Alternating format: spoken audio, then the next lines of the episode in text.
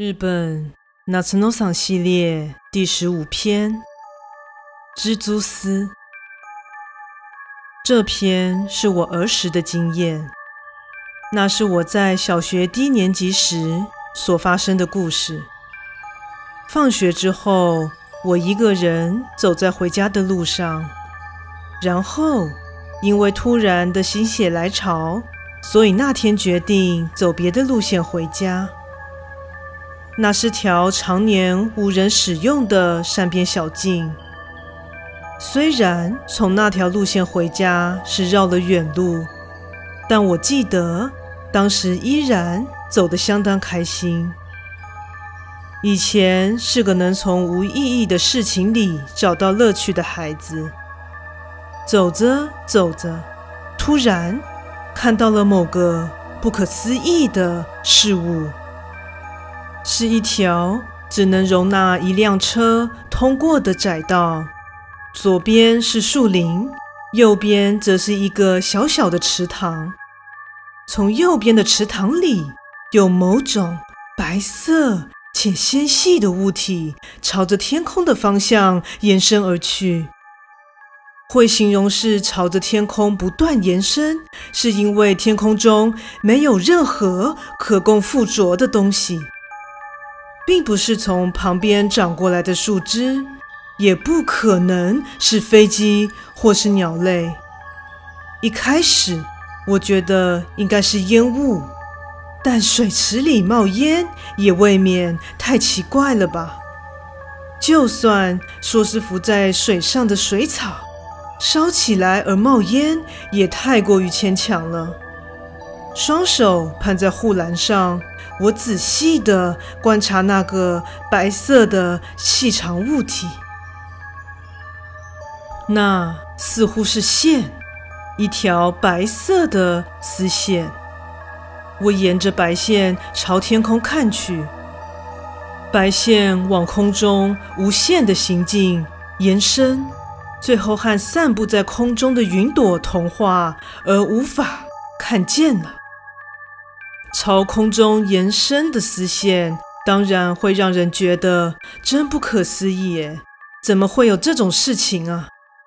但这个不合常理的现象，就真实的出现在自己的眼前，完全没办法找出它的破绽，也就放弃挑它的毛病了。抬头望去，突然发现空中似乎有物体在闪闪发光。随着时间过去，那道光芒变得越来越清楚。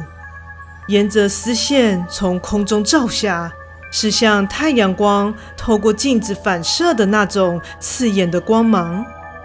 光芒不断地闪烁着，用手挡在眼前，遮住过多的光线后，总算能仔细观察了。光芒所在之处并没有丝线。我探出身子，想更仔细地观察那道光，但大概是因为书包的重量，我在前倾的一刻失去了平衡，头下脚上的朝池中坠去。此时，某件无法理解的事情发生了。就在我坠入池中，脸碰触到水面的同一瞬间，而我的脸。也同时从水面中浮了出来，完全没有任何时间差，应该也不是因为回忆模糊而产生的错误印象。在上半身随着惯性冲出水面之后，重力再次把我往下拉。不过这次就只是个普通的池塘而已。在那个当下。任何正常人都应该会陷入恐慌，在溺水的恐惧中挣扎才是，但我却意外的冷静。定下心来一看，池塘刚好是站直之后脚能够碰到底的深度。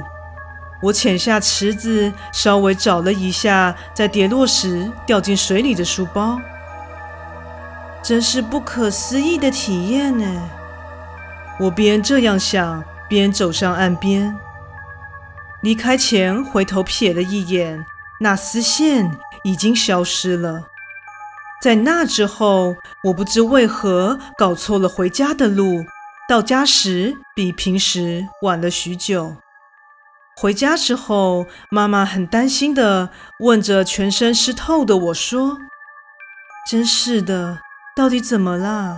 怎么会搞成这样子呢？”我只回答：“被钓到了呢。”从那一天开始，我再也没办法读写任何的文字。老师为此十分的困扰，但也随意找了个大概是掉进池子时撞到了头这种最不费力气的说法来说服自己。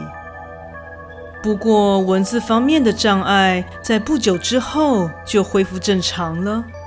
在我掉进那池子约一周之后，在那里发现了一具溺死的孩童遗体。诡异的是，因为在那一个礼拜之间，镇上并没有孩子失踪，所以遗体隔了很长一段时间才被偶然的发现。由于遗体身上没有带任何的东西，所以至于他到底是住在哪里，又是谁的孩子呢？没有任何人知道那具遗体的身份。于是，在那之后的一段时间，成了热门的闲聊话题。另外，有些奇怪的部分是，直到现在，每当健康检查的时候，我总是能让拿着听诊器的医生露出困惑的表情，似乎是因为心脏的位置有些。怪异的状况。故事说完喽，感谢你的收听，诚挚欢迎订阅我的频道。若身边也有喜欢恐怖故事的朋友，也欢迎将本频道推荐给他们哦。那我们下次再见。